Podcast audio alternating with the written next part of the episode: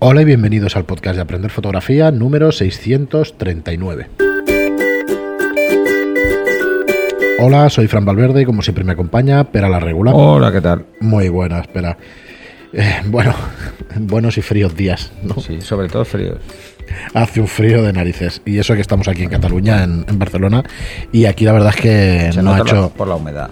Sí, pero no ha hecho tantísimo frío como en otras partes de, No, de la península. Ahora cuando estaba llegando estábamos a 2 grados. Eso en unido, ¿eh? Para es- sí, es mucho frío. Es mucho frío, pero claro, no es. No es la exageración que estamos viendo en otras partes de, de la península, ¿no? Porque en Madrid ayer estaban a menos 8 por la noche, o sea que es una barbaridad. llegar a menos 10. Sí. Bueno, y antes de ir con el programa de hoy, que va a ser temático además de Así este que sí, tema de sí. la nieve. Si hace ese frío en el centro de Madrid, imagínate en la sierra. Ah, espectacular. Impresionante. Eh, pues antes, como os digo, de, de ir con el tema de hoy, que tendrá que ver con este temporal, con este Filomena, ¿no? Le han Sí, dado a llamar, Filomena. que es un frente frío. Sí.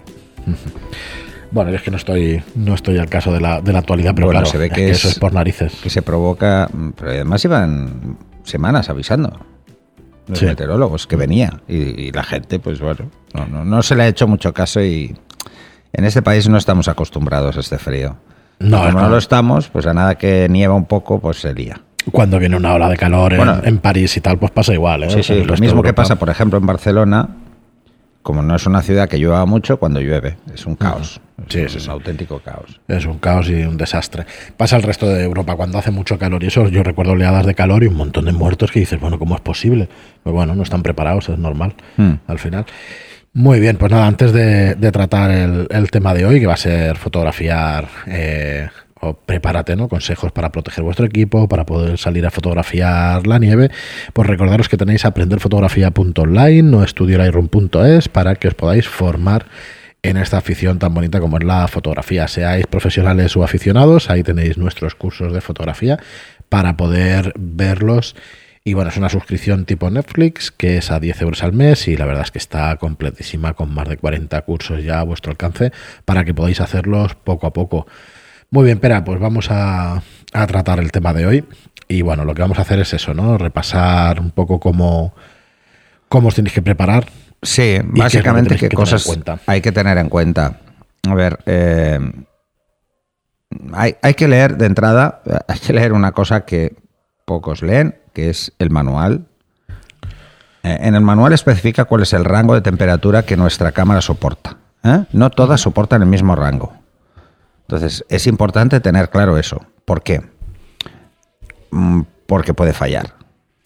No, no, y más con esas Y temperaturas extremas. podemos ¿eh? tener problemas de congelación. Eh, en temperaturas bajo cero, el problema de congelación es eh, está ahí, hay que tenerlo claro. Y una congelación en una cámara reflex, pues es peligroso, porque podíamos bloquear el espejo, incluso mm, en algunos casos se podría romper alguno de los cristales protectores del sensor si la temperatura es tremendamente baja.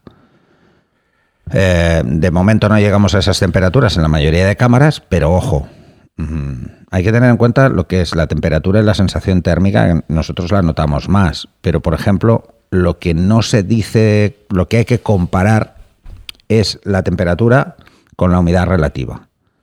Si esas dos cosas se juntan, una bajada de temperatura y una humedad relativa muy alta, que es lo que está pasando ahora con la nieve, el riesgo de problemas se multiplica. Y se multiplica muchísimo. O sea, hay que ir con mucho cuidado. Lo ideal para hacer fotos en la nieve es tener una cámara sellada.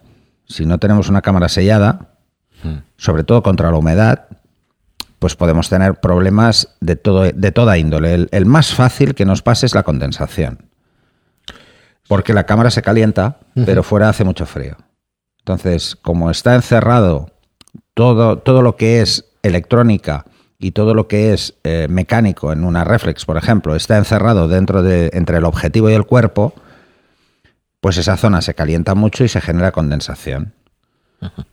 Con lo que hacer fotos empieza a ser difícil, ¿no? porque tenemos un halo que queda todo mm, en- entelado, ¿no? por decirlo de alguna forma.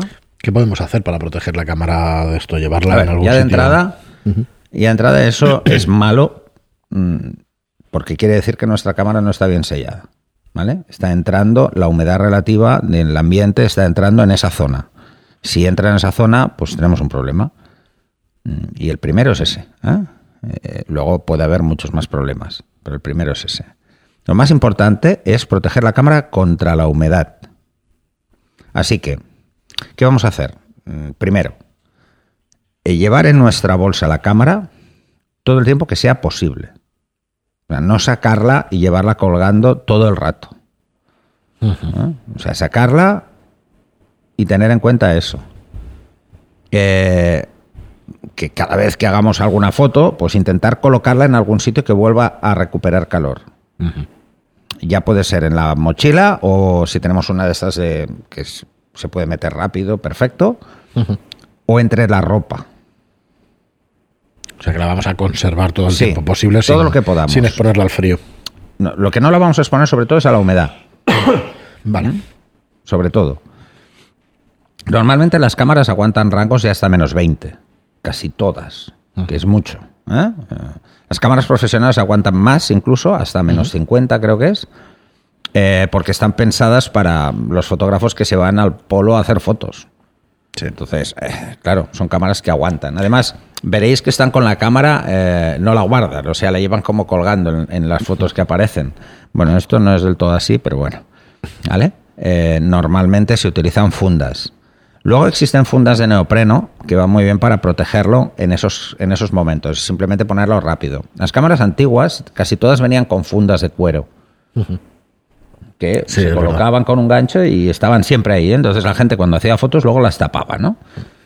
Bueno, los objetivos eh, más antiguos eran muy delicados y entonces mm, había que protegerlos más, porque cualquier golpe o, incluso mm, al limpiarlos, pues podíamos eh, fastidiar un objetivo. Lo ideal es la bolsa, ¿eh? porque las bolsas suelen estar acolchadas y suelen ser de materiales aislantes, sobre todo de la humedad. Suelen tener pues fibras que, protegen de la humedad o que están impermeabilizadas de alguna forma. Y el consejo ideal es que todas esas bolsitas de Sikagel que tenéis en casa de cualquier tontería que hayáis comprado y tal, las metáis. Cuantas más mejor.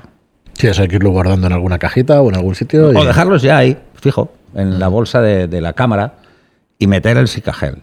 ¿eh? Luego, si tenéis trapos de algodón, envolver en trapo de algodón el objetivo y meterlo. Por ejemplo. ¿eh? Cuantas más precauciones para la humedad tengamos, mejor. Eh, lo que no tenemos que olvidar tampoco es que vamos a hacer fotos. O sea, es muy difícil hacer fotos con guantes de nieve.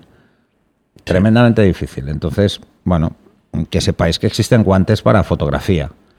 Sí, de hecho específicos, son ¿eh? bastante más finos, pero y que hay marcas. No, lo que tienen es la parte de la, yema de los dedos más fina que el resto, ¿no? Entonces, bueno, al menos eh, si llevamos las manos cerradas, como los puños cerrados, eh, nos están protegiendo todo el rato y solo lo abrimos para coger la cámara, con lo que también lo protegemos, ¿no?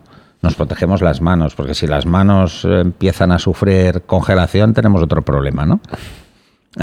Más que nada, que igual, el problema sería mayor, ¿no? vale, entonces, esto, esto es un tema. Eh, una cosa es, hay que diferenciar el tema de la condensación, ¿eh? Por ejemplo, que os comentaba antes, hay que diferenciar la condensación que se puede provocar en lo que es la caja, entre el sensor y el objetivo en esa zona, y luego la condensación que se puede provocar en el pentaprisma o el pentaespejo, ¿vale? Son diferentes. Eh, la del pentaprisma es muy poco frecuente, pero si la notamos, es muy peligroso. ¿Por qué? Porque nos está avisando de que dentro es peor. Porque esa zona no se calienta, se adapta muy rápido a la temperatura. Entonces, como no hay cambio de temperatura en esa zona, si eso se entela, eh, la humedad es excesiva. vayamos con cuidado. Todas estas cámaras que son digitales, las pantallas, eh, en el frío fallan bastante. Lo, notaréis con los móviles, que os fallan mucho. ¿Por qué? Pues porque el dedo eh, se queda como muy duro, por decirlo de alguna forma, por el mismo frío, y estas pantallas eh, funcionan con, con temperaturas muy concretas, ¿vale? O con rangos de temperatura muy concretas. Por eso a veces cuando cogéis, por ejemplo, un bolígrafo o cualquier superficie no hace absolutamente nada ¿vale? Y con el dedo, aunque sea con la uña, sí que lo hace, ¿vale? Pues bueno, eh, esto os pasará, os fallará mucho. Otra de las cosas que suelen fallar mucho son las baterías. Sí. Eso que se decía antiguamente, voy, cuando se te han agotado las pilas, mételas en el congelador, que luego te durará un poco más. Vale, eso era con las pilas alcalinas, con las pilas eh, sin recarga. Con las pilas de níquel cadmio y todas estas generaciones nuevas que han ido saliendo de pilas eh, recargables, esto no es, así, No es así. es al revés. O sea que el frío lo que hace es que la batería mm, dure menos, dura mucho menos. O sea, cae en picado. ¿eh? Porque eh, tienen un rango de, de trabajo en temperaturas alto, no es bajo. O sea, el- el- los cero grados lo llevan mal ya, de entrada. Pero si baja de cero, lo llevan fatal. Así que eh, cuidado con esto. Entonces, ¿qué vamos a hacer? Vamos a proteger la batería por separado. No la vamos a dejar dentro de la cámara si la cámara no está metida en la bolsa. La mayoría de, de cámaras tienen una tapa que protege la zona de la batería Sí. y las cámaras profesionales suelen tener una tapa plástica o de goma que se coloca por encima, ¿no? Pues llevaremos la batería en el bolsillo, si vamos a estar bastante rato, y cuando vayamos a hacer fotos la pondremos en el bolsillo porque estará caliente. Debemos mantener la temperatura de la batería y cuando acabemos de hacer fotos la podemos sacar. Esto es si vamos a hacer muchas fotos, nos vamos a pasar todo el día o eh, queremos hacer un reportaje y queremos estar sin esa preocupación. Si salimos un rato a hacer cuatro fotos, no hace falta hacer este show. Pero si queremos sacarle mucho partido y, y pensamos que podemos hacer muchas fotos, pues mejor así. Eh, otra cosa que también nos puede pasar, las cámaras que son plenamente electrónicas, plenamente electrónicas, por ejemplo, las mirrorless, eh, mirarlo muy bien, porque los rangos de temperatura suelen ser ligeramente más cortos. ¿Vale? O sea, su rango de funcionamiento eh, no es que exija más temperatura, porque la temperatura no es buena, tampoco el exceso para nada, porque generas más ruido térmico, entonces las fotos se ven peor. Bueno, eso es una cosa que vais a notar. Sí. Vais a poder disparar a ISOs muy altos y Sí, no sí, se va a notar. ¿Vale? O incluso vais a poder hacer exposiciones más largas Claro, sin no, que el ruido ruido térmico, no, aparezca. no. Porque la temperatura es baja. Entonces, eh, esto es como los superconductores, que están a temperaturas por debajo de los. Bueno. La os- Muchos grados, sí. Muchos grados bajo cero, ¿vale? Entonces, esto es lo mismo, ¿no? Eh, tenerlo en cuenta. O sea, eh, el tema del ruido térmico va a desaparecer. O sea, es ideal en estas fechas salir a hacer foto astronómica, por ejemplo. Ideal. ¿Mm? Mm. Sí, ve Eh, de hecho, os daréis cuenta que la mayoría de, de gente que se dedica a hacer este tipo de fotos suele ir eh, a los países nórdicos. ¿Por qué? No, no, no solo porque estén las auroras boreales, sino porque es más fácil hacer cinco polares, porque estás más cerca del polo, eso por un lado, porque quedan mejor. Y luego porque el ruido térmico apenas existe. Mm, mm. Hay tanto frío ambiente que no, que no pasa. ¿no? Que no pasa tanto. Por eso, lo menos recomendable para hacer fotografías astronómicas es hacerla en verano. Porque hay temperatura elevada. Entonces, el invierno es ideal para hacer eh, fotografía. O Sí, incluso estos días así nevados es ideal. Eh, ¿Qué más cosas? Pues, mm, bueno, mm, lo, realmente importante, que esto, bueno, esto ya sería otro cantar, ¿no? Lo más importante es eh, tener muy claro no solo el rango de funcionamiento de nuestra cámara, sino también eh, tener muy claro que después de cada día que salgamos a hacer fotos, la cámara hay que limpiarla, porque la humedad no puede quedarse en la cámara. ¿Mm? Por mucho que esté sellada, la humedad hay que quitarla y pensar que la nieve acaba siendo agua. Eh, ay, qué bonito queda toda la cámara nevada por encima, que queda como muy mm, Papá Noel y estas cosas. Pues eso es muy malo. Eh, Es muy malo tanto mecánicamente como ópticamente. O sea, es malo, no, no lo hagáis, porque si entra humedad dentro, incluso en los objetivos sellados puede entrar humedad. Pensar que hay una serie de juntas, eh, algunas son metálicas, otras no, pero lo que van a hacer con el frío es contraerse esas juntas. Si se contraen o se congelan, se pueden partir. ¿Mm? Evidentemente necesitas muy baja temperatura. Pero esto puede pasar. Así que. Con el tiempo de congelar, descongelar, congelar, descongelar. Sí. O sea, podemos llegar a tener la cámara congelada, ¿eh? O sea, esto de, de jugar y ah, voy a hacer una foto enterrando la cámara en la nieve, pues no es muy buena idea. Es como meterla en un congelador. Sí, no hay más pensando que no le pasa nada, siendo una cámara profesional, siendo un tal, pues bueno, puede llegarle a pasar. Pues sí, sí, sí. Por muy sellada que esté. Por muy sellada que esté, mm, como decía al principio, lo más importante es protegerla de la humedad. Así que, si no tenéis, mm, tenéis dos opciones. Compraros una bolsa eh, para lluvia de cámaras, que, que, bueno, que está a la venta en todas partes. Y si no tenéis una bolsa de estas específicas, llevaros una bolsa de plástico transparente, le hacéis un ligero... eh, a ver, hay una forma muy fácil de hacer esto. Ponéis la bolsa, apretáis bien en la zona del, del objetivo, cogéis un filtro, lo enroscáis y al quitarlo os quedará el círculo perfecto. Recortáis esa zona y le ponéis una goma por fuera, una goma de estas de pollo. ¿Vale? Para que la zona del objetivo no esté el plástico, pero que el resto sí que lo tenga. Y si no es importante en otros sitios eh, el ir tapando el objetivo, aquí sí. ¿Mm? Cuanto menos temperatura baje la parte frontal del objetivo, mejor. Sí. ¿Mm? Porque es más fácil luego que, que coja frío todo el objetivo, ¿no? Esto si vais a estar un ratito más fuera por la humedad. Pero lo importante es lo que os decía al principio. La, bo- la bolsa preparada para meter con el sicagel dentro y lo que haga falta. ¿eh? Y luego, eh, con los fríos que están haciendo, si salís por la noche a hacer mm, fotografía astronómica, yo me llevaba una batería y una manta eléctrica Yo diría que como o algo parecido.